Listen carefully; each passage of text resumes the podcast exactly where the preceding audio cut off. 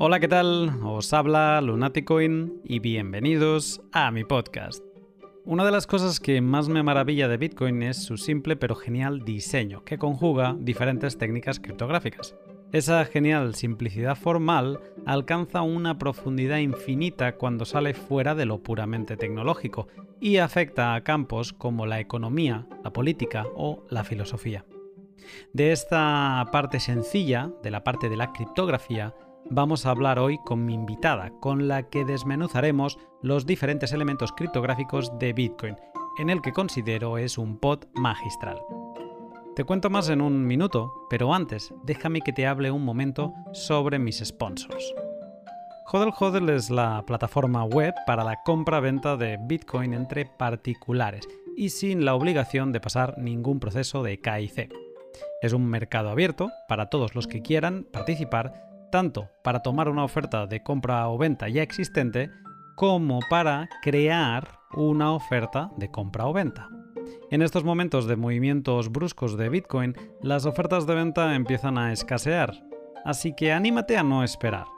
Si quieres, tanto si quieres comprar como vender, pon tu oferta con alguna condición favorable para la otra parte y en breve alguien ejecutará el contrato. Y todo siempre con la seguridad total que da Hodel Hodel al comprador, que no ha de sufrir ante la posibilidad de perder fondos. Anímate a tomar parte en el mercado de hodlhodl.com y acumula tus bitcoins de forma soberana y sin KIC. Y recuerda que si te registras utilizando el código Lunaticoin, recibirás un descuento en las comisiones para siempre. Bitrefill es la empresa Bitcoiner que te permite vivir gracias a tus bitcoins si no conoces todavía Bitrefill, vale la pena que, le pongas, eh, que lo pongas en tu catálogo mental de empresas interesantes, porque en su web bitrefill.com puedes consumir numerosos servicios sin tener que pasar a dólares o euros. Puedes recargar tu teléfono móvil en todas partes del mundo y también conseguirte numerosas tarjetas regalos de establecimientos como MediaMarkt, IKEA, Carrefour, Cepsa o Nike. Y todo, como no, sin KIC sin tener que dejar tus datos. Vas, seleccionas el servicio, haces la transferencia de Bitcoin que te solicitan y ya. En breves minutos recibirás en tu email tu cupón para consumir en el establecimiento deseado. Échale un vistazo a la enorme oferta de productos que tiene Bitrefill siguiendo el link de la descripción y sorpréndete de lo que realmente sí puedes consumir con Bitcoin. Muchas veces llegamos a Bitcoin viéndole solo su parte compleja, pero Bitcoin es muy sencillo y en este pod vamos a repasar la parte que se suele analizar menos, los diferentes elementos criptográficos de Bitcoin. Desde la criptografía asimétrica o criptografía de clave pública, no confundir con criptografía simétrica, que esa es un poco la, la tradicional, la clásica. Luego también hablando de Diffie-Hellman, RSA, clave privada en la parte de aleatoriedad y entropía, clave pública en la parte de generación en curvas elípticas, operación módulo, propuestas europeas de cifrado postcuántico, funciones hash eh, criptográficas, SHA-2 y SHA-3, firmas ECDSA y Schnorr, y, para terminar, los Merkle trees. O dicho de otra manera, el pod de hoy va sobre cómo Bitcoin se apoya en la criptografía para pasar de un número muy grande, que es nuestra private key, a generar nuestra clave pública, a codificarla en una address, a construir una transacción y firmarla, y a estructurar un bloque Bitcoin. Todo este extenso repaso por la criptografía de Bitcoin con la criptógrafa y catedrática de la Universidad de La Laguna, Pino Caballero. Sin más, te dejo con el pod. Buenos días, Pino. Hola, buenos días. ¿Qué tal? ¿Cómo estás? Bien, aquí en Tenerife. Hoy tenemos buen día. Bueno, eh, claro, yo, ya sé que también tenéis malos días, pero un buen día en, casi diciembre, ¿de qué estamos hablando en, en, las islas? ¿De qué temperatura? Pues mira, la temperatura no sé, pero ahora mismo tengo el cielo casi, casi despejado totalmente y azulito y con mucho sol, o sea que no me puedo quejar. Ayer y anteayer sí estuvo lloviendo un poco, pero no hace mucho frío tampoco. Bueno, no, en general en, las islas con el clima no, no os podéis quejar y un poco de envidia, aunque también en Barcelona no es que nos quejemos, pero sí, no, no es lo mismo ni, ni de lejos. Pero bueno, no, no, no vamos a hablar hoy del tiempo ni de climatología. Hoy, hoy tenemos un tema muy interesante que, es la, criptografía de Bitcoin. Em, antes, que, antes de nada, quiero hablar un poco sobre ti y, ver un poco cuál es el, eh, tu trasfondo para, para, gente que no te tenga ubicada. Em, te pregunto directamente para que nos expliques tú, más, porque yo he leído muchas cosas de ti, pero me gustaría saber cómo lo explicas tú. ¿Cuál es tu background y cómo llegas a, la criptografía? Bueno, yo soy matemática, estudié la carrera de matemáticas y en quinto de carrera, porque cuando yo estudié las carreras duraban cinco años, em, estaba buscando un tema para, el, para mi tesina que viene a ser, voy a traducir porque es que ya tengo unos añitos y la tesina, mm. una palabra que ya no se utiliza, viene a ser el equivalente del trabajo fin de máster ahora mismo. Cuando estaba buscando tema para mi tesina, cayó en mis manos un libro de criptografía, que además era el único libro que había en, en la universidad, en mi universidad, la Universidad de La Laguna, sobre este tema. Nunca supe por qué estaba el libro este allí, porque no había nadie que se dedicara al tema, ¿no? Mm. Y, y, bueno, y me leí ese libro, un libro bastante duro de matemáticas, el Conning, que se llama, y, pero bueno, yo llevaba toda la carrera leyendo libros de, matemáticas bastante duros. Lo que sí vi al leer ese libro fue lo interesante del tema. Eh, la criptografía mm. viene a ser una batalla continua entre quienes eh, intentan proteger la información y quienes intentan romper eh, esas protecciones, ¿no? Mediante romper, romper los cifrados, ¿no? Y al mm. mismo tiempo, aparte de ser misterioso, es una cosa, una, área muy útil porque la usamos todos los días, ¿no? Cada vez que usamos tecnología. Un área entre matemáticas e informática, una, un área a caballo. Entonces me enamoré directamente. Llegué a la criptografía, fue un flechazo, decidí dedicarme a la investigación, sobre todo porque me enamoré del tema. Y aunque aquí no había nadie que trabajara en ese tema, en el primer año de la universidad, cuando empecé a trabajar, pues me compré un billete de avión sin conocer a nadie en la península y, fui decidida a Madrid a buscar a alguien que me dirigiera la tesis en esa temática. Y bueno, el destino me llevó al laboratorio de criptografía en el Consejo Superior de Investigaciones Científicas. Varios caminos me llevaron a, la que sería mi directora de tesis, Amparo Fuster. Y así empecé. Esto, hace, ya, hace 30 años de esto. ¿eh? Eso es lo que te iba a decir ahora. ¿eh? ¿En qué año te decides a ir a Madrid a, buscar quién te, quién te llevara la tesina?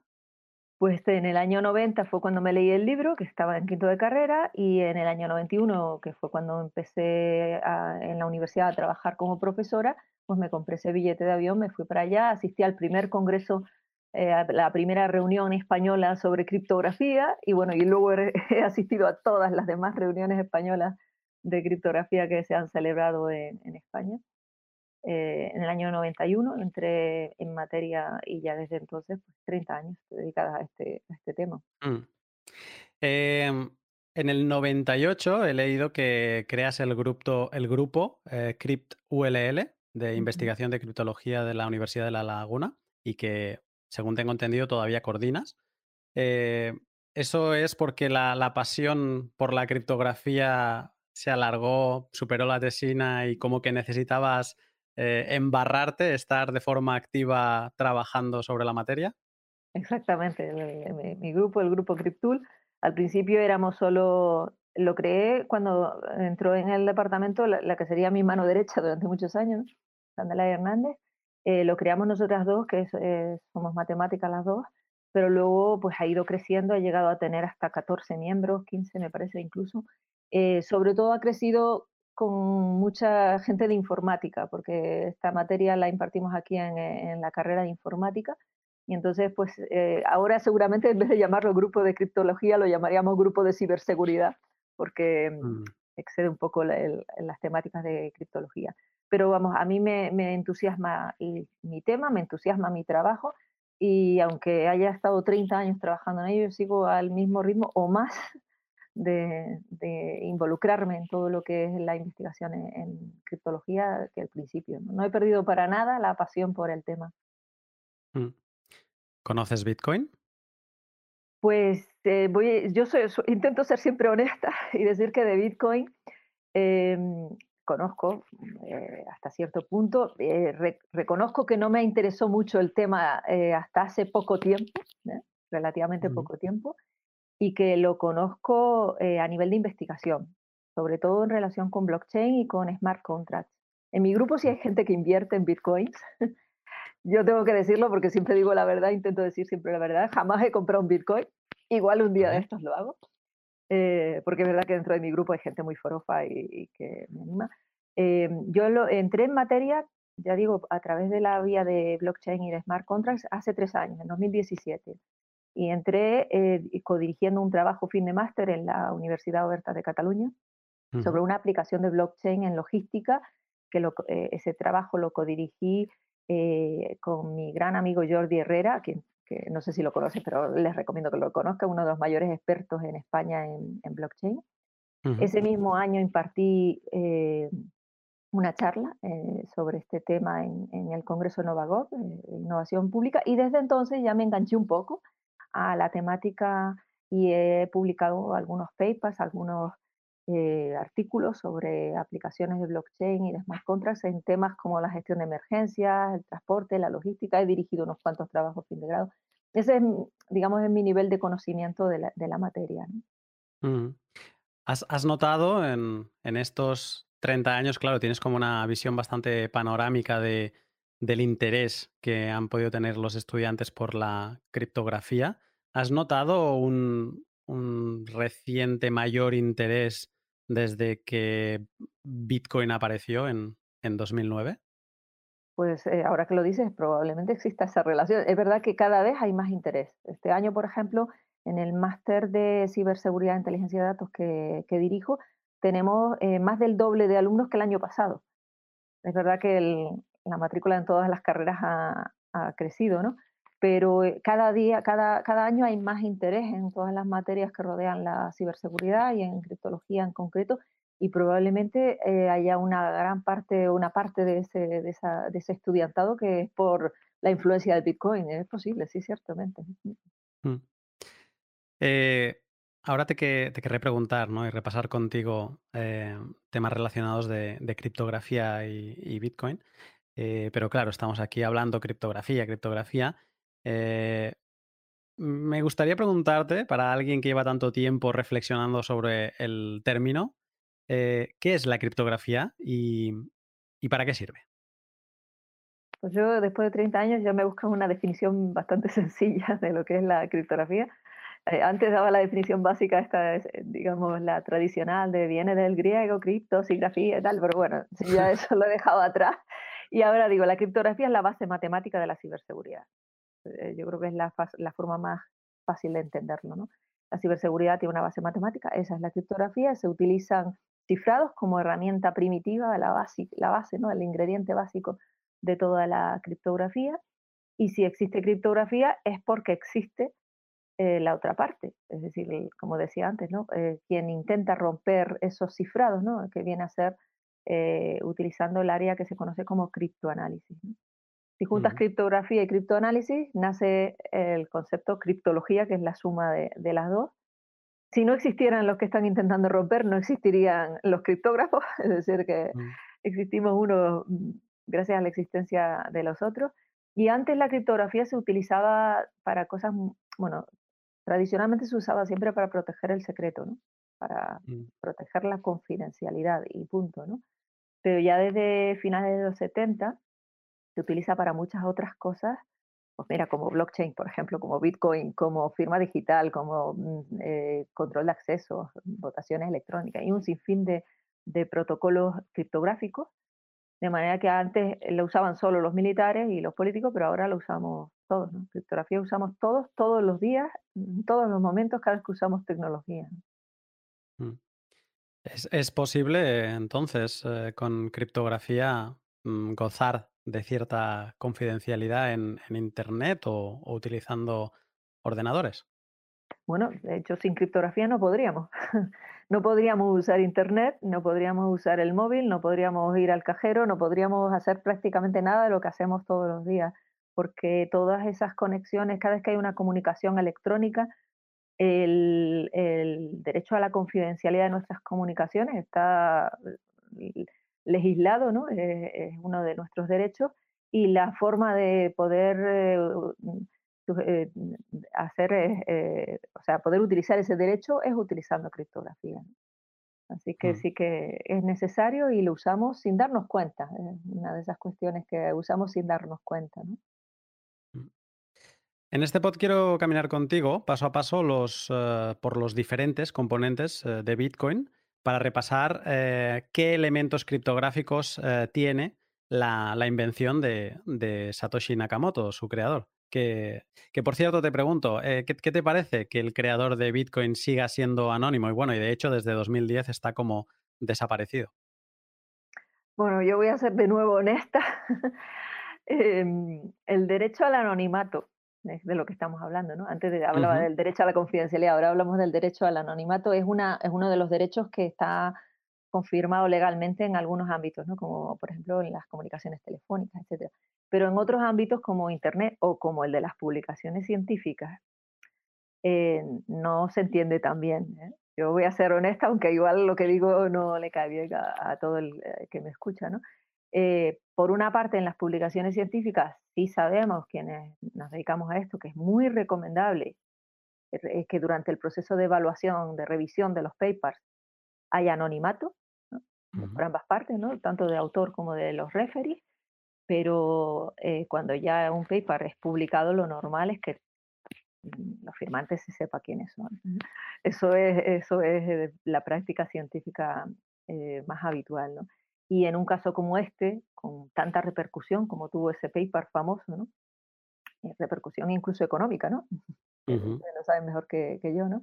Yo personalmente, sin que mi opinión tenga más validez que la de otros, ¿eh? Eh, yo habría preferido saber quién está detrás, o sea, yo habría preferido saber quién es Satoshi Nakamoto y, y así poder valorar no solo su, eh, no solo, eh, digamos, el valor científico, que eso ya queda reflejado por el paper, ¿no? que es un paper muy interesante, sino por si hubiera intereses no científicos. Eh, mm. Yo lo hubiera preferido, pero bueno, sé que esto igual no le gusta todo el, que, el misterio ese que rodea a la figura, pero yo siempre intento decir lo que pienso y, y eso es lo que pienso. ¿Es por algo relacionado para, para, digamos, salir de dudas de que no haya ninguna institución, ninguna agencia como la NSA detrás o, algo por el estilo? Pues mira, en criptografía eh, llevamos muchos años. Yo recuerdo los primeros artículos que leí, que los conseguí, pues eso, en Madrid, no puedo decir dónde, pero que tenían el sello de confidencial y demás, ¿no? En criptografía mm. muchos años estaba, estuvo prohibido eh, que las publicaciones sobre la materia salieran de Estados Unidos, por mm. ejemplo. A mí, yo es que soy muy de open, ¿no? Y este tipo de cosas, pues, pues mm, eh, por ejemplo, los estándares de, criptografía tienen que, ahora mismo ya se reconoce que tienen que seguir unos procedimientos públicos abiertos, ¿no? En criptografía, el principio de Kerckhoff, que, que, es muy conocido, dice que todos los algoritmos que se quieran utilizar para demostrar su seguridad tienen que ser abiertos, estar expuestos al, escrutinio público y eso le aporta más seguridad porque se sabe qué, algoritmo hay. Pues lo mismo para esto, ¿no? Si tú sabes quiénes están detrás, te fías más. Pero bueno, esto es una opinión, como digo. Interesante. Me gusta porque es bastante disonante con, con, el estándar de, del ecosistema, ¿no? Que se valora como muy positivamente que no se sepa quién es Satoshi por, por varios motivos y me gusta, me gusta ver otra, una opinión contraria. Eh, da, da, que pensar. igual, igual, me creo algún enemigo con esta opinión, pero bueno, no importa. No, no creo, no creo. Eh, perfecto, pues ah, saltando ya así a la parte de criptografía que podemos encontrar en Bitcoin. Eh, Bitcoin es una red descentralizada diseñada para enviar y recibir valor para poder enviar y recibir valor de forma descentralizada y segura, Bitcoin utiliza criptografía de clave pública o criptografía simétrica. Con la, eh, clave pública eh, recibe fondos y con la privada los gasta. ¿Podrías explicar qué es la criptografía de clave pública o asimétrica y dónde encontramos sus orígenes?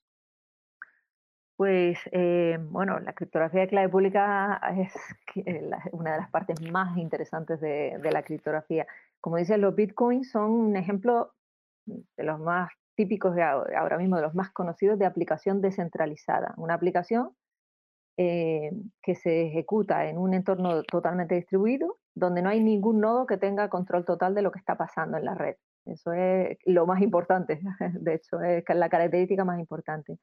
En el caso de los Bitcoin, que el, objetivo es realizar pagos online en una moneda especial, lo más importante es garantizar la seguridad de, de las transacciones.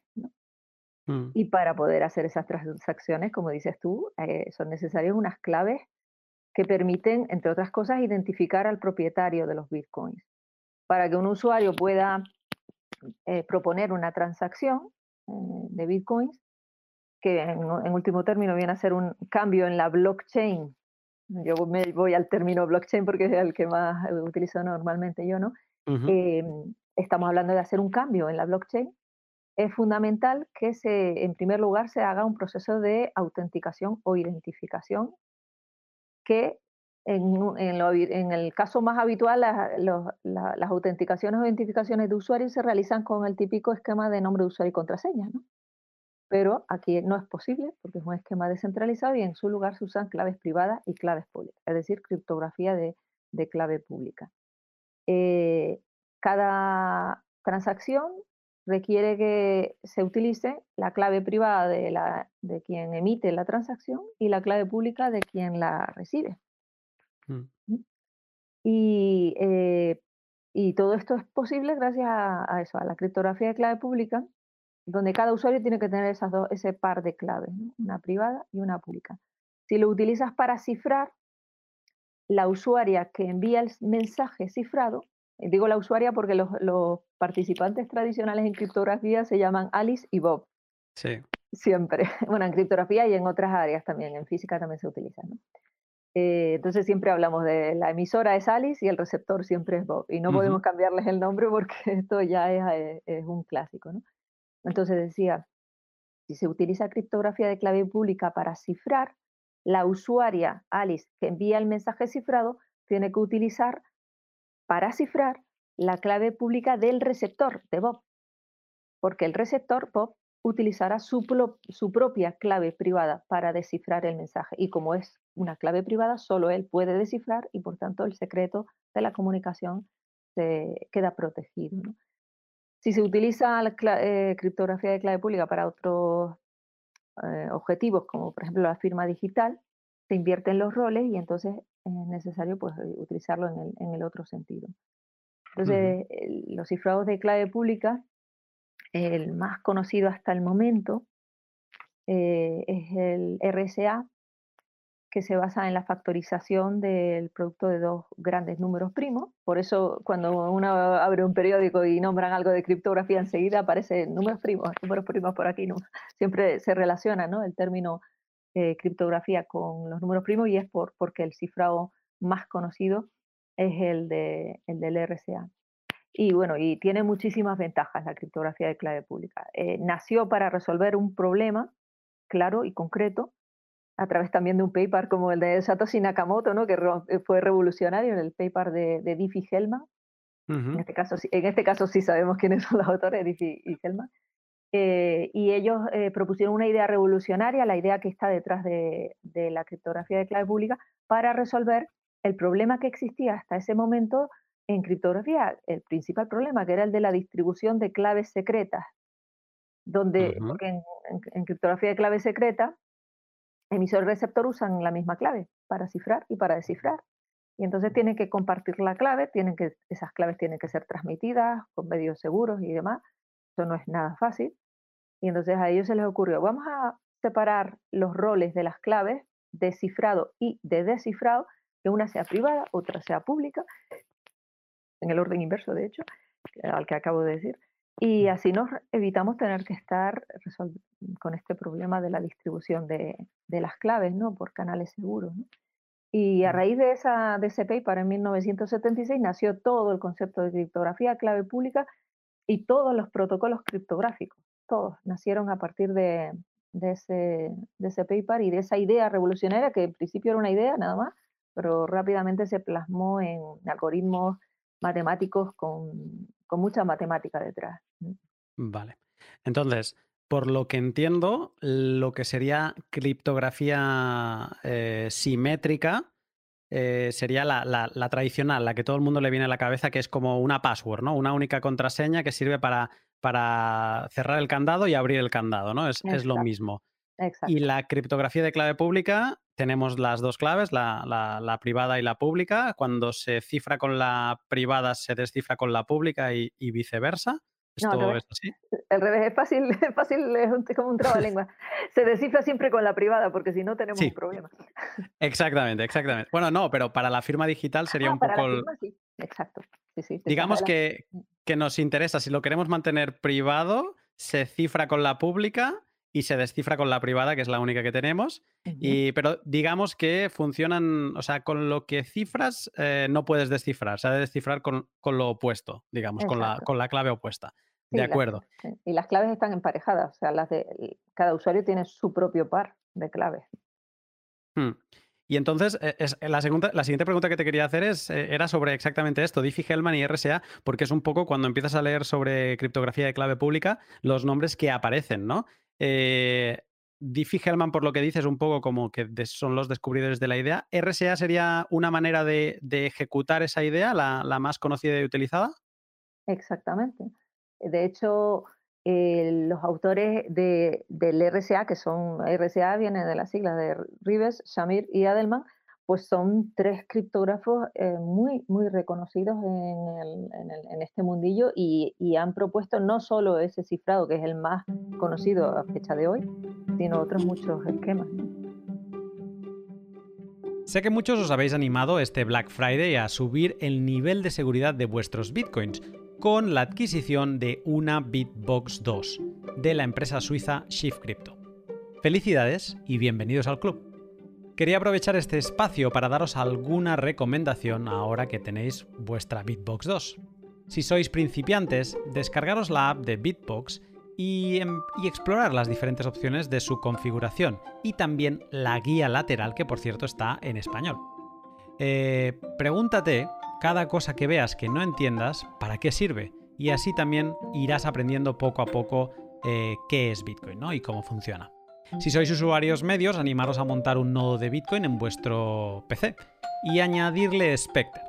Os dejo un link en la descripción de, YouTube y también del tweet de publicación em, para que veáis cómo montar este nodo de forma muy sencilla y añadirle Spectre.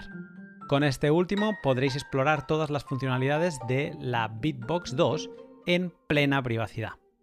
Y si sois avanzados os animo a leer los artículos de Loop y de Benma sobre lo bien que va Bitbox 2 para realizar operaciones multifirmas. Si todavía no te has animado con la Bitbox 2, recuerda que puedes conseguir la tuya con un 10% de descuento hasta final de año, siguiendo el link de la descripción y utilizando el código Lunaticoin. Hmm. Perfecto, pues te voy a preguntar más sobre claves privadas y claves eh, públicas. Eh, yo por lo que he visto, a diferencia de la historia que busca averiguar qué fue antes, si el huevo o la gallina, en, criptografía de, clave pública y privada, eh, sabemos que lo que va primero es la, clave privada. En Bitcoin en concreto, la clave privada es un número aleatorio muy largo, con valor de entre 0 y 2 elevado a la 256. Siempre se dice, y tú me puedes matizar, que este número eh, es, sería, o sea, es tan único como escoger de un átomo en concreto de, hidrógeno de todos los que hay en, el universo. O sea que es un número tan enorme que, tu clave privada es, tan única como esto que acabo de explicar del hidrógeno. Te quería preguntar eh, aquí por el concepto de aleatoriedad o entropía. En Bitcoin tenemos eh, wallets eh, de software o de hardware que seleccionan este número aleatorio, nuestra clave privada, la seleccionan por nosotros se apoyan en un dispositivo de hardware para crear números aleatorios. Y la verdad es que pensando sobre esto, eh, pues te das cuenta de lo importante que es escoger un buen número aleatorio, ¿no? Y en general, pensar sobre la aleatoriedad de las cosas. Em, ¿qué, tan importante es la aleatoriedad en la criptografía? Pues muchísimo. Eh, el concepto de aleatoriedad está detrás de casi todo y en particular está detrás, es la base de la generación de las claves y de las contraseñas. Si una clave o una contraseña no se genera con cierto grado de aleatoriedad, siempre va a ser atacable, o sea, es posible, es fácil atacarlo. Por ejemplo, en el caso de las contraseñas, tenemos los famosos ataques del diccionario que se basan en que la mayoría de nosotros, me voy a incluir incluso yo, utiliza las mismas contraseñas. ¿no? no usamos contraseñas aleatorias, sino que usamos los típicos, pues mira, eh, sigue, pasan los años y cada vez que sacan el listado de las contraseñas más utilizadas, siempre sale en el, en el top el típico 1, 2, 3, 4, ¿no? Como contraseña más utilizada, ¿no? Em, el, eh, hay un único cifrado con secreto perfecto que se utiliza en claves realmente aleatorias. Eh, los demás cifrados y las demás herramientas y protocolos criptográficos que utilizamos, incluso el que acabas de nombrar para generar esas claves, son eh, algoritmos eh, que realmente generan valores que se intentan acercar a la, aleatoriedad, que intentan tener unos rasgos aleatorios precisamente para evitar esos posibles ataques como el que acabo de nombrar. Entonces, en ese caso, el término que se debe utilizar formalmente es el de pseudo aleatoriedad, porque siempre se pueden generar utilizando una semilla y utilizando un algoritmo, es decir, siempre se pueden replicar y, por ejemplo, en el caso de una comunicación cifrada, se pueden generar en, cada uno de los dos extremos de la comunicación el mismo parámetro. Lo digo porque la palabra aleatoriedad pura solo existen algunos, por ejemplo, con una moneda equilibrada, un dado equilibrado o con un proceso cuántico. Si no utilizas algo así, y eso no es replicable, obviamente, eh, lo que estás haciendo es hablar de generar mm, valores pseudo aleatorios, que pueden ser muy buenos. De hecho, en, criptografía se exige un alto grado de pseudo aleatoriedad, de características aleatorias para esos algoritmos que se, que se utilizan. Mm. recientemente he estado investigando en, esta parte eh, aplicada en, Bitcoin eh, y, propuse un, sistema eh, para calcular tu propia entropía en la creación de tu llave privada de Bitcoin y yo me apoyaba en, una moneda. Ahora acabas de mencionar una moneda mm, bien balanceada. Mm. una moneda que no sea especialmente balanceada, sino las que tenemos en nuestro bolsillo eh, ¿sería, ¿sería suficientemente buena para dar una aleatoriedad entonces o no? Hombre, sí. Eh, la mayoría de las monedas, salvo que sean intencionadamente creadas para ello, tienen un, desequilibrio, digamos, variable y poco controlable. Entonces, yo sí creo que una moneda puede ser una buena fuente en general ¿no? de, de valores aleatorios. Mm. Siempre las utilizamos, ¿no? Ayer mismo precisamente tuve que lanzar una moneda para tomar una decisión eh, al azar. Ah, mira, no, y al final ahora estaba pensando en, todos los partidos de fútbol, eh, se lanza la moneda eh, para escoger campo. bueno, sí, al final es, se relaciona el azar o la suerte, ¿no? bueno, el azar mejor, con el, con el hecho de lanzar una moneda. Y a mí me parecía muy interesante todo esto de Bitcoin, que siempre parece como tan relacionado con ordenadores, y efectivamente lo es, pero que se puede empezar a construir de una manera tan sencilla como con una moneda, un, papel y un, bolígrafo. Em, perfecto. Clave privada. Eh, un número muy largo que debe ser aleatorio y es importante tener una fuente de, buena aleatoriedad. Eh, saltamos a la clave pública, porque aquí es donde para muchos mortales empezamos a hablar de metafísica. Eh, por lo que he entendido, y de nuevo, corrígeme cuando diga alguna barbaridad, me corriges, por favor. Eh, por lo que he entendido, toda llave privada tiene su equivalente llave pública. Es como un reflejo en el espejo. O sea, es siempre, eh, digamos que es una pareja, ¿no? Van, van de la mano. En Bitcoin, para encontrar la llave pública de nuestra llave privada, tenemos que utilizar criptografía, o no tenemos, utilizamos criptografía de curva elíptica. Eh, y aquí voy a decir unas cuantas cosas que más o menos entiendo, pero que realmente suenan a, ciencia ficción. Eh, en Bitcoin se utiliza la curva elíptica llamada SECP256K1 y se define por la, por la ecuación y elevado al cuadrado es igual a x elevado, elevado al cubo más 7.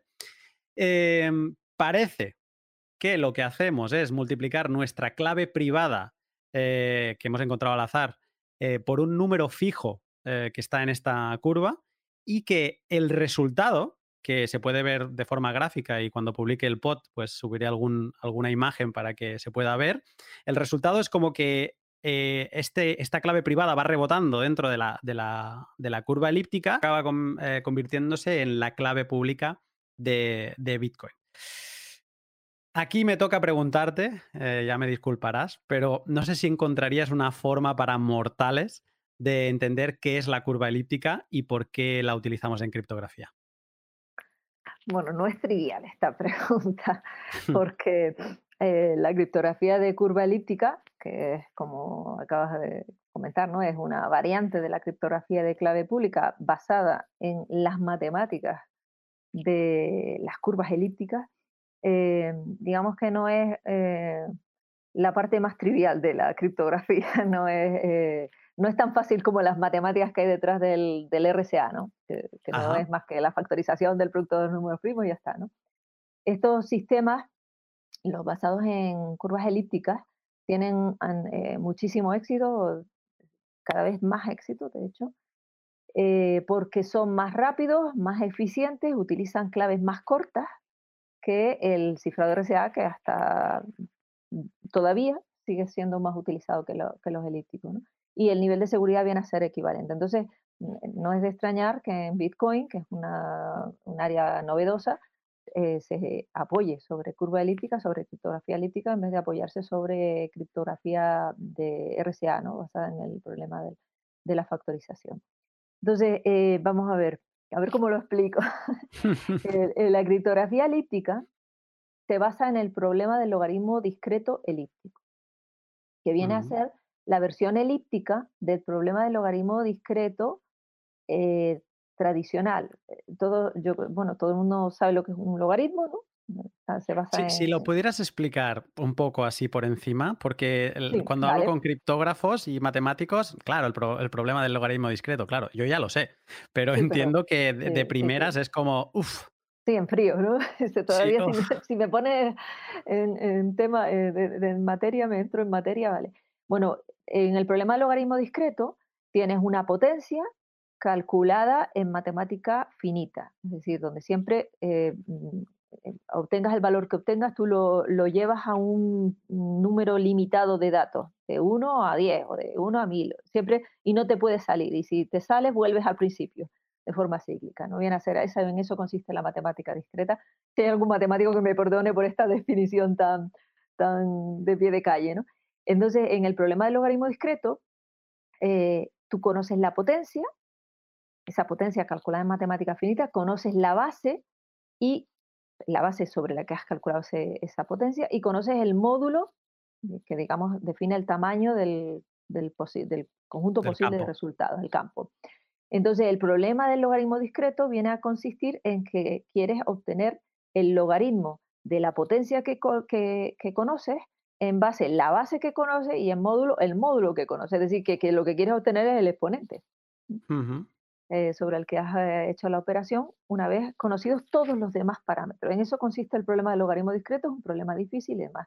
Entonces, en curvas elípticas, la versión de este problema es muy interesante porque, como decía, este, se manejan números mucho más pequeños. El problema del, del logaritmo discreto es difícil si los números son grandes. En el caso del logaritmo discreto elíptico no hace falta que los números sean tan grandes y el problema sigue siendo muy difícil. Y ahora aquí hago un inciso que es importante, y es que toda la criptografía de clave pública, toda, se basa siempre en un buen problema difícil.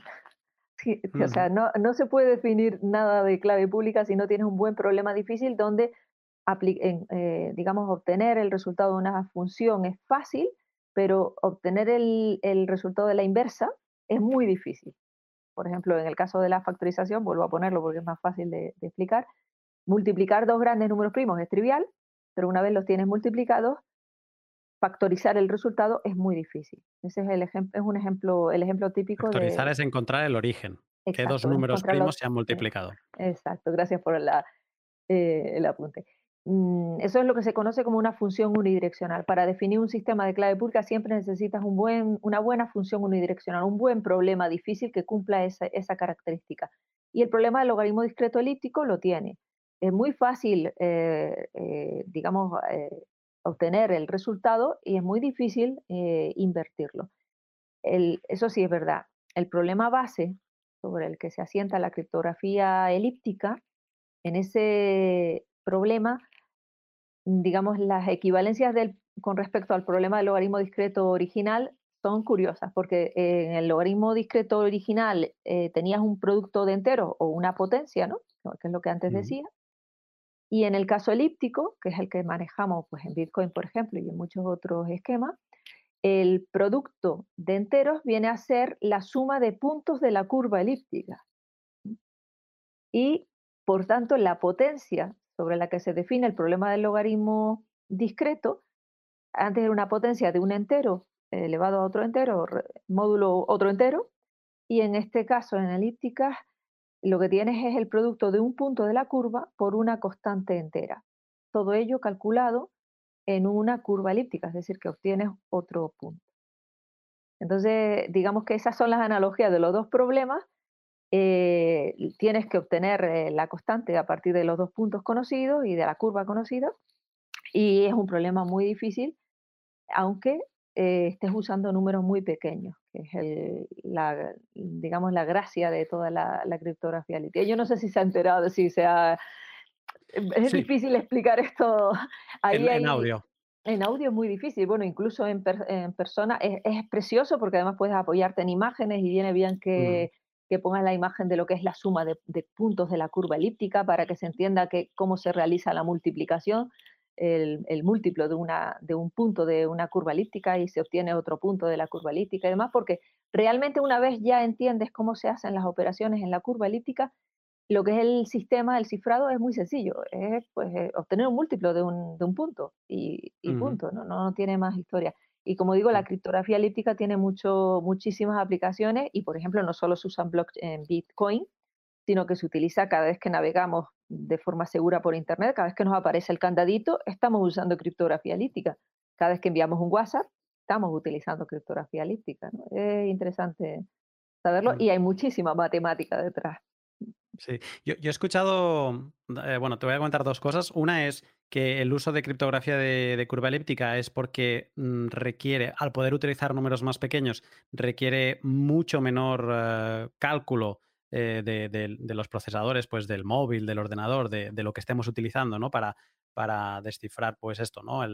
una web segura o una transacción de, Bitcoin, estamos verificando una transacción de Bitcoin. Y, entonces, digamos que como es, eh, es, interesante también por esa parte, ¿no? De, que consumen menos recursos eh, para una seguridad similar, que es lo que, lo que venías diciendo tú. Y ahora voy a hacer una abstracción. Yo añadiría, perdona que te interrumpa, yo añadiría eh, al requerir las claves más pequeñas, eh, fíjate que, a la velocidad a la que van creciendo la potencia de cálculo de los ordenadores, no solo le, son herramientas que tiene eh, quien va a cifrar o quien va a utilizar ese cifrado, digamos, para, proteger, sino para quien, lo va a usar para romper.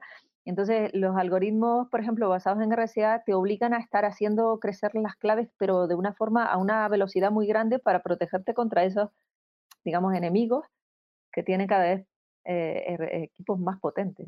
Y en mm. elíptica el crecimiento es más lento. Perdona que te haya interrumpido. No, de, hecho creo que es interesante porque lo que he ido viendo, si aquí en Bitcoin estamos hablando de, un número de 256 bits, o sea, 256 ceros y unos, eh, creo que en, RSA eh, estamos hablando de 2048, ¿no? bueno, no sé cómo será, cómo es el número exacto, pero que estamos hablando de de, varias magnitudes superiores de, bits para, una misma seguridad, ¿no? Sí, sí, sí. La diferencia es bárbara y de hecho, por ejemplo, ese, esa diferencia tan grande y también es una diferencia muy grande con respecto, incluso mayor, ¿no? Con respecto a los cifrados simétricos, los de clave secreta, hacen que ese tipo de esquemas sean eh, imposibles en la práctica utilizarlos para cifrar grandes cantidades de información y por eso normalmente se utiliza eh, clave pública y clave privada, clave secreta, mejor dicho, clave pública y clave secreta, se combinan en esquemas donde si tienes que cifrar grandes cantidades de información, siempre usas cifrado simétrico, porque no hay quien resista ese cálculo con esas magnitudes que se, se, requieren en clave pública. Y la clave mm. pública pues, se suele utilizar en los entornos de lo que es la autenticación, el establecimiento de la clave secreta compartida, etc. Es la, digamos, es la, mezcla perfecta para aprovecharse de, la, de, lo mejor de cada uno de los dos sistemas. Mm. Y luego ahora mm, te voy a poner una analogía sobre la mesa, a ver si me la aceptas o no, eh, que, creo que sirve mejor para explicar la operación módulo, que también es una operación con la que, digamos, la humanidad no estamos muy familiarizados, a no ser que, que la hayas leído o la hayas estudiado. Eh, pero y quizá esto que te voy a explicar se pueda utilizar también para entender el, problema del logaritmo discreto. Y, es como que si te enseñan dos imágenes de un reloj, eh, uno en una foto marca las 12 y en otra foto marca las, las 2, eh, y te preguntan cuánto tiempo ha pasado, ¿no? Eh, la respuesta obvia serían dos horas, ¿no? Pero en verdad podrían haber pasado 26 horas, porque, o sí, 26 horas sería una opción o 14 horas porque el reloj, digamos, tú no sabes las vueltas que ha llegado a dar, pero sabes que ahí marca que es mm, que son las dos, pero mm, ¿no? El, el hecho de no saber cuántas vueltas ha, dado el reloj eh, es como, no sé si se serviría para explicar la dificultad de hacer la inversa, ¿no?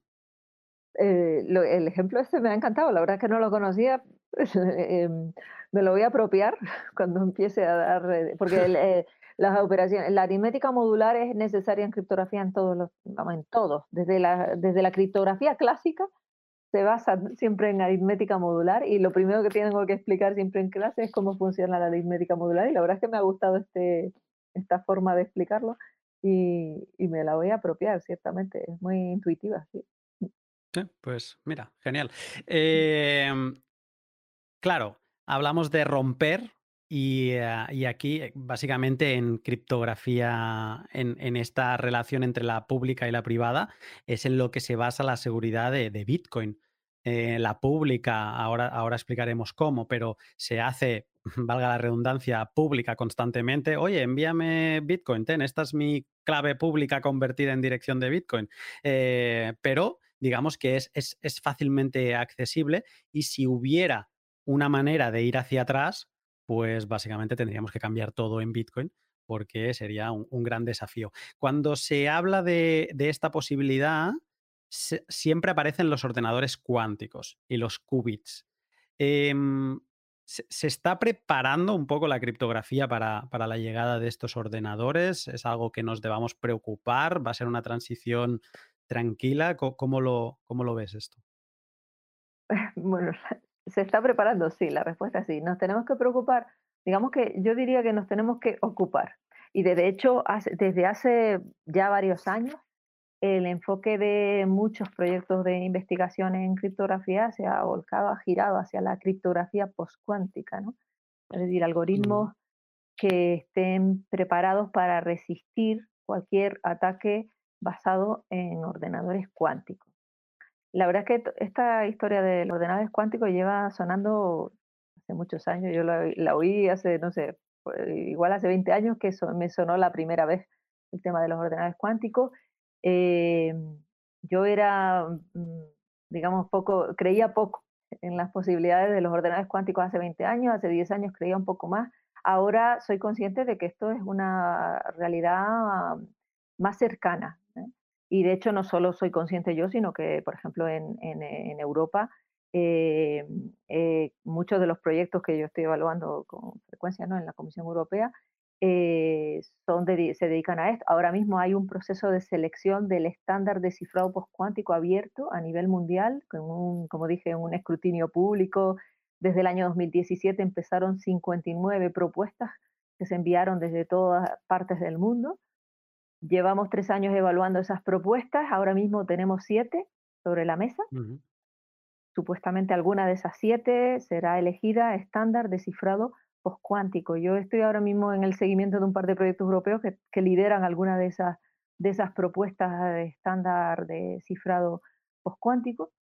y bueno, y, como hemos nombrado la criptografía de clave secreta y la criptografía de clave pública, conviene aclarar que en el caso de la criptografía, el peligro de, los ordenadores cuánticos es sobre todo contra los, criptosistemas de clave pública, es decir, el que está detrás de, Bitcoin, por ejemplo, porque los criptosistemas de clave secreta no sufren tanto, eh, solo sufren o un poco porque hay un, algoritmo que está más que diseñado, es uno de los primeros que se diseñó para usar con ordenadores cuánticos, que lo que hace es acelerar los ataques por fuerza bruta, es decir, probando todas las claves una detrás de otra, el algoritmo de mm. Grover.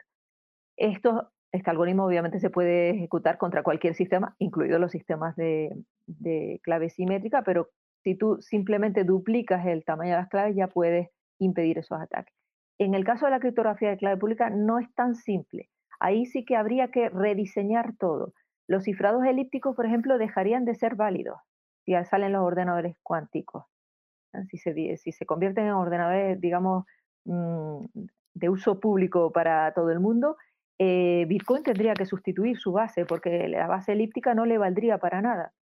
Bueno, no solo Bitcoin, o sea, toda la seguridad que tenemos ahora mismo, toda, la de la comunicación por internet, la comunicación por móviles, todo, toda, la, toda la seguridad que tenemos ahora mismo la tendríamos que sustituir.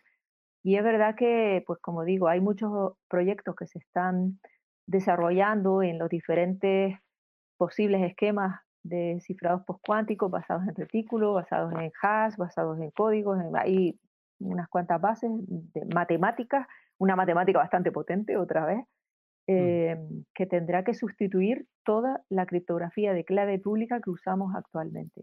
Y esto tendrá que estar preparado antes de que salgan los ordenadores cuánticos que vienen empujando, y lo sé de buena tinta porque tengo, por ejemplo, a uno de mis, de mis dirigidos que hizo la tesis conmigo, está trabajando ahora mismo en IBM Research en Nueva York y trabaja justamente en esto, en los ordenadores cuánticos, y digamos que de primera mano sé que esto viene empujando y viene, viene fuerte. Pues ahora seré yo el que te tomaré una frase de, no debemos preocuparnos, pero debemos ocuparnos ¿no? de, irlo trabajando porque parece ser que, es serio y sobre todo cuando todo se apoya en, al menos Bitcoin, en, criptografía de, curvas elípticas. Mm, exactamente. Tendremos que estar eh, preparados para cuando eso ocurra. Entonces, es verdad que los, proyectos pues tienen que tener eh, un enfoque postcuántico. Ya intentar diseñar criptografía precuántica, eh, mm, ahora sí que ya, hace 20 años cuando me lo decían, yo decía, bueno, bueno, bueno. Pero ahora ya sí que pienso que la criptografía que hay que ir diseñando tiene que estar preparada para esos ordenadores. Mm. Bueno, pues eh, estaremos al tanto, investigaremos un poco más también. Eh, pero bueno, volviendo a, Bitcoin, hemos dejado la criptografía de Bitcoin en que hemos conseguido nuestra, nuestra clave pública, que son estos dos puntos que X y las coordenadas X y eh, de, esta curva elíptica. Y ahora lo que hace Bitcoin es, muy interesante porque un poco como que domestica esta clave pública que es muy larga, ciertamente, que tiene como eh, ciento, pues en, en, hexadecimal creo que tendría 130 caracteres. Eh, la domestica un poco para hacerla más legible y corta. Eh, voy a repasar rápidamente lo que hace, no, para quien lo escuche no, no, es importante que, se quede con los detalles, pero sí que lo voy a dejar eh, aquí documentado. Primero se agarra la, clave pública de 65 bytes y le aplica un doble hash, primero un SHA-256 y luego un RIP MD-160. Eh, sobre esto aplicamos un, doble SHA-256 para obtener un checksum. Sé que todo esto puede sonar a, griego. ¿eh? Eh, luego tomamos el resultado del, primer doble hash, le añadimos el checksum y lo codificamos en base 58 para que al final se quede todo en apenas 34 caracteres em, hexadecimales. Em, no, hexadecimales no, 34 caracteres de la base 58. Ahora lo he dicho bien. Eh, aquí aparece otro elemento que creo que se utiliza bastante en, criptografía y te quería preguntar por ellos, que es el, hash. No sé si podrías, eh, te animarías a explicar qué es un hash y en qué basan, eh, en qué se basan para que sea una función unidireccional de la que no puedes ir hacia atrás. Pues la, función, una función hash, pues una función matemática que tiene mm, como entrada un conjunto de elementos, en general bastante grande, y digamos que la esencia de su definición es que convierte un conjunto de elementos, en general bastante grande y en general de cualquier tamaño, lo convierte en un rango de salida finito, con una longitud fija, eh, que normalmente es más pequeña que, la entrada. Eso viene a ser la definición de lo que es una, función hash, es decir, que lo que hace es comprimir los datos. Eh, las funciones hash que se utilizan en criptografía y que se utilizan en blockchain también y en Bitcoin son funciones hash criptográficas, donde además de cumplir esa definición básica de, lo que es una, o sea, de, la esencia de la compresión de los datos, se, tienen que cumplir otras características que son muy importantes eh, para que no puedan ser atacadas. Una de, una de ellas es que eh, si, em, que, bueno, que sea unidireccional, lo acabas de decir tú, ¿no? Que aunque dada una entrada sea muy fácil calcular la salida, tiene que ser muy difícil a partir de la salida eh, calcular la entrada a la función. Eso es una de las características más importantes de las funciones hash criptográficas y es imprescindible porque si no, em, pues muchas de las características de Bitcoin se, eh, perderían. Y luego hay otra característica también importante en el caso de las funciones hash criptográficas, que es que si tú conoces dos entradas, eh, dos salidas, perdón, o sea, conoces una salida, eh, que tú intentes conseguir dos entradas que produzcan la misma salida, es decir, buscar dos valores de entrada que colisionen en la misma salida. Eh, que sea difícil producir colisiones de, salidas de, entradas de, distintas. Esas características eh, permiten que las funciones hash criptográficas se utilicen, por ejemplo, para proteger la integridad de la información, es decir, para garantizar que una información no ha sido modificada. Fíjate lo importante en, el caso de Bitcoin, ¿no? que no puedas modificar pues, las transacciones. Una vez están hechas, no se pueden modificar. Gracias a las funciones hash, esto es posible porque, eh, por estas características que acabo de decir. Entonces, cuando tú eh, tienes un mensaje, una información y le aplicas el, y obtienes su valor hash, ese resultado final es una prueba de, que el mensaje no ha, no, es, no ha sido modificado desde el, desde el, momento en el que se calculó. En tu pregunta nombrabas SHA, ¿no? si no recuerdo mal. El SHA-256 es como el, hash principal en Bitcoin, también es el que se utiliza para, para minar, o sea, sí, es como el característico de Bitcoin. Pues SHA es, una familia de funciones, eh, concretamente pues eh, la que se utiliza es la de longitud 256 bits, que es la que se utiliza en Bitcoin, y toda la familia SHA, las diferentes versiones SHA-1, SHA-2, eh, se basa en un conjunto de operaciones, desde mi punto de vista, bastante aburridas, porque no me gusta mucho. Hay, algunos, algoritmos que me entusiasman y otros que me aburren, y en el caso de la, del, del SA2, SA256 y los demás compañeros de la familia, se basan en iteraciones constantes, operaciones binarias, ANSOR, eh, complementario, desplazamientos, todo a nivel de bit. A mí me encantan los bits y todas las operaciones a nivel de bit, pero digamos que el algoritmo propiamente es un poco, matemáticamente, un poco eh, repetitivo. Hay un nuevo estándar de función hash que se eligió en el año 2012, ya van pasando los años, ¿no? Que se le conoce tradicionalmente como SHA-3, pero no, que no tiene nada que ver con los anteriores y que también hay, eh, se utiliza en, en, Bitcoin, no, sé, no recuerdo exactamente en qué, eh, ahora mismo, pero eh, que se basa en Kexac, que es una, eh, una construcción matemática conocida como la construcción de esponjas, que lo que hace es absorber la información que quieres comprimir y, después pues exprime la esponja, hablando así, digamos, es lo, que, es lo que puedo permitirme en un podcast, ¿no? exprimir esa esponja para sacar el resumen utilizando funciones mm, de permutación. Entonces tiene como dos fases, una fase de absorción y una fase de, exprimido. Eh, y matemáticamente es bastante más interesante. Actualmente se le reconoce como una función hash mucho más eh, segura que la SHA. Y aunque se use el SHA-256 ahora mismo, estoy segura de que se sustituirá por el nuevo, el nuevo estándar basado en las funciones Kexac pronto. Porque eh en, criptografía tenemos que estar siempre actualizándonos porque los ataques nos vigilan y nos persiguen, ¿no?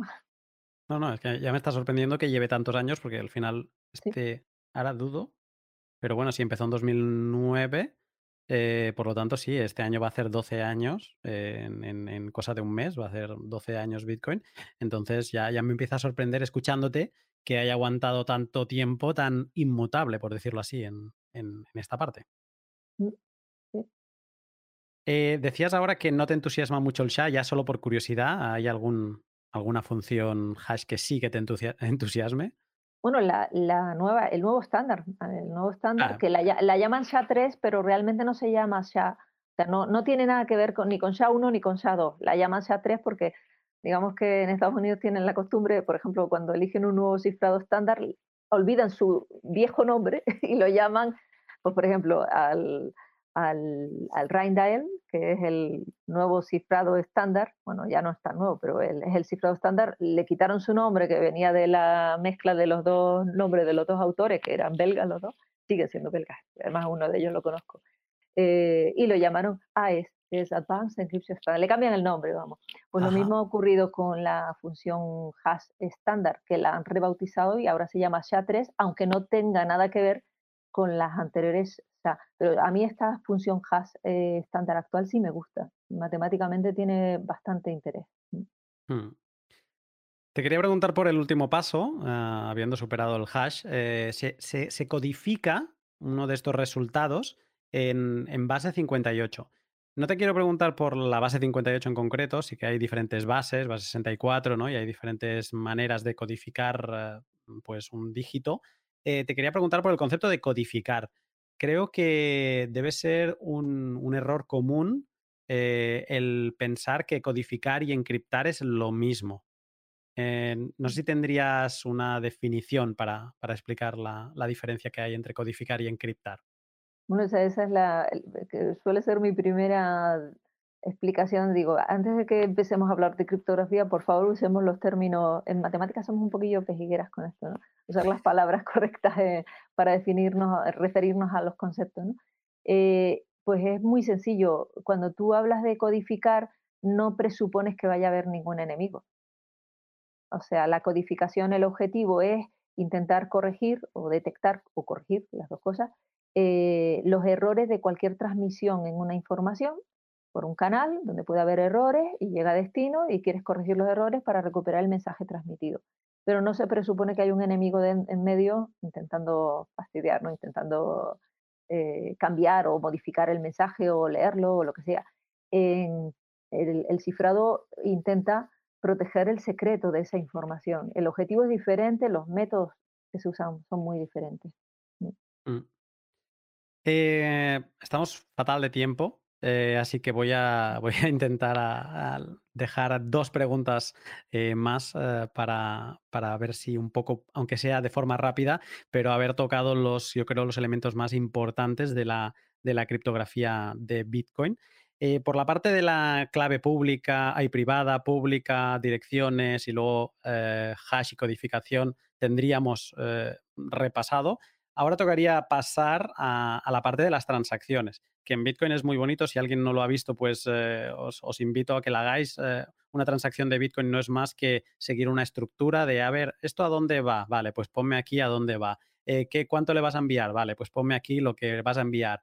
Y un poco, pues así, ¿no? Haces una estructura de datos ordenado de una manera determinada y una vez cuando tienes toda esa estructura montada, tomas esa información y la firmas o sea, el que va a gastar, lo que decíamos al principio, firma esa, transacción con su clave privada para demostrar que sí, que obviamente es, eh, es el, el, el, propietario de esos bitcoins el que quiere ahora gastarlos. Em, hemos hablado antes un poco de lo que es una firma electrónica, que es básicamente pues, el proceso inverso ¿no? de, de, la clave. Eh, bueno, es, una de las posibilidades de, la criptografía de clave pública eh, te quería preguntar por, eh, por los, no sé si llamarle tipos o, estándares, eh, porque en Bitcoin se utiliza el, el, Elliptic Curve Digital Signature Algorithm o ECDSA, que también se ve, quien esté por Twitter, pues alguna vez se puede haber cruzado con, este término en, referencia a Bitcoin. Y, ahora, dentro de poco, se va a introducir una posibilidad de, utilizar otro tipo de firmas, que son las, las, firmas Schnorr. Em, que por bueno, que hasta hace unos años estaban bajo patente y por eso no se utilizaron en Bitcoin. Ahora ya ha caído la patente y parece ser que, de hecho, las ECDSA son una copia con mm, bastantes limitaciones de las Schnorr, pero públicas. Eh, te quería preguntar por, por, estas dos. Eh, no sé si, si, son conocidas estas firmas Schnorr fuera del, mundo Bitcoin o, o bueno, en general, por, por, estos dos sistemas? Bueno, yo, mm, como digo, ya es la tercera vez que lo digo, intento ser honesta. Yo la firma es, no nunca he trabajado con ella. Sí sé que, o sea, es, un término conocido fuera del mundo Bitcoin. Eh, eh, no es la firma digital más habitual en, las aplicaciones criptográficas, pero es verdad que va ganando terreno, cada vez suena más y no me extraña que se esté planteando sustituirla, aunque bueno, mm, Actualmente se utiliza mucho más la firma digital elíptica, es decir, que el cambio no creo que, si se cambia es, la, firma digital basada en, criptografía elíptica por la SNOR en Bitcoin, probablemente será una de, los de las primeras áreas en las que se sustituye la firma elíptica por la, por la SNOR. Eh, mm, yo no, no, conozco muy bien la firma SNOR, eh, seguro que estará, ahora me, me la miraré mejor cuando, cuando termine con, bueno, cuando tenga un rato, eh, pero seguro que cumplirá las características y está diseñada de hace poco eh, de, proteger bien la autenticación del origen, el no repudio del origen de la transacción, que es lo, más importante, ¿no? Y eh, también proteger la integridad de, lo que es de, de, la transacción, porque si en alguna de las dos cosas falla o hay algún ataque contra alguna de las dos partes, pues esa firma digital estará en entredicho. Yo ahora mismo tengo que reconocer que no sé mucho de la firma SNOR, pero, pero me lo miraré, la verdad. Mm. Sobre todo sabiendo que, va, que se están planteando ese cambio en Bitcoin, ¿no? Hay muchísimos, muchísimos temas en criptografía y no da un abasto para leérselos todos, pero si ya ves que va a ganar eh, protagonismo en este sentido, pues merece la pena. Mm. De hecho, es, es, como más compacta, te permite por lo poco que he ido leyendo y entendiendo, ¿eh? sobre todo, eh, te permite, pues, eh, o sea, como mecanismos criptográficos interesantes de como agregación de, claves públicas en una única clave pública. Y bueno, eso para los sistemas de multifirma de, Bitcoin, pues es, muy interesante, ¿no? Porque al final, como en la blockchain queda todo almacenado, pues el hecho de, de poder como esconder tres claves públicas en una, eh, digamos que cuando escuchas a un criptógrafo hablar de las posibilidades que va a habilitar Schnorr en, Bitcoin, parece que va a ser la, panacea. Pero bueno, a mí me interesaba saber si era algo muy que solo sonaba en, la escena Bitcoin o si también el, concepto de firmas Schnorr era algo que, existía más allá sí, de... Existe, existe fuera de Bitcoin, existe, tiene esas propiedades, pero yo no, no soy, vamos, no he trabajado nunca en este tema. Mm.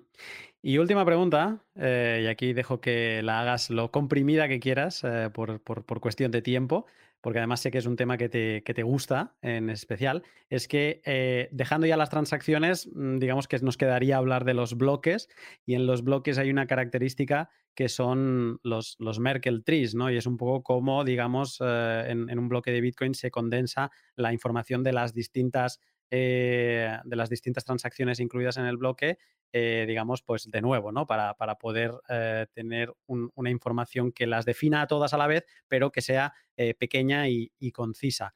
No sé si te animas a, dejar alguna pincelada sobre los Merkle trees. Es una pena que tenga poco tiempo porque este es justo el tema que más me interesa de todo. Porque em, la, la, estructura que sostiene los bitcoins es una blockchain, ¿no? una cadena de bloques. Eh, y, todo esto se, sostiene sobre un concepto que es muy interesante, que es el concepto de confianza distribuida, que es todo, eh, pues eso, eh, registrar las transacciones en un libro contable que está compartido y que no permite borrar ni modificar las transacciones. Y todo eso es posible gracias al blockchain, gracias a la cadena de bloques que se define utilizando funciones hash, que es lo que hemos estado hablando. Pero quizás la parte que una de las partes que más me interesa, eh, me gustan mucho más los árboles de Merkel que las funciones hash, por ejemplo, cada, cada uno tiene sus amores, ¿no? Y, y los árboles de Merkel son una estructura de grafos, que es otro gran amor, aparte de la criptografía, son los grafos, eh, donde la raíz del árbol, como decía, representa el hash de todo, de todo el árbol. O sea, representa, eh, en la raíz del árbol tienes contenido resumida, el contenido de, todas las transacciones que cuelgan de, esa raíz, ¿no? Y utilizando la menor cantidad de espacio y, además, pues, digamos, con las características de las funciones hash que antes decía, ¿no?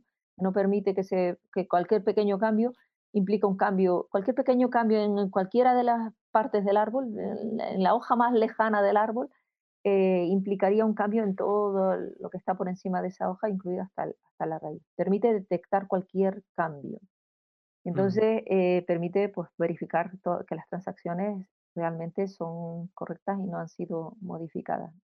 Mm. Es una estructura preciosa, una estructura matemática, pues eso, eh, apoyada en valores aleatorios, o sea, el concepto de aleatoriedad que antes nombramos, apoyada también en el concepto de función hash. Y como no hay mucho más tiempo, no puedo decir mucho más, pero me encantaría seguir hablando del tema de los árboles de Merkel. Eh, Pino, te agradezco el, rato. Em, hemos hecho, yo creo, un, un buen camino. Seguramente si alguien más, eh, más especialista en Bitcoin lo escucha, pues a lo mejor detecta, ah, pues podrías haber hablado de esto o aquello. Ya pido disculpas. por ejemplo. de, sí, ¿no? y además eh, smart contracts que también tenemos en, Bitcoin, aunque mucha gente se piense que es, eh, es de, otras cadenas únicamente, pero sí, hay, hay diferentes cosas. Yo creo que como una introducción a la, a la criptografía de Bitcoin, ah, es, es, ha sido una gran charla y te agradezco el, el, el momento que me has podido dedicar para esta conversación. Ha sido un placer. Muchísimas gracias por invitarme. Estamos en contacto. Un saludo, Pino. Hasta luego.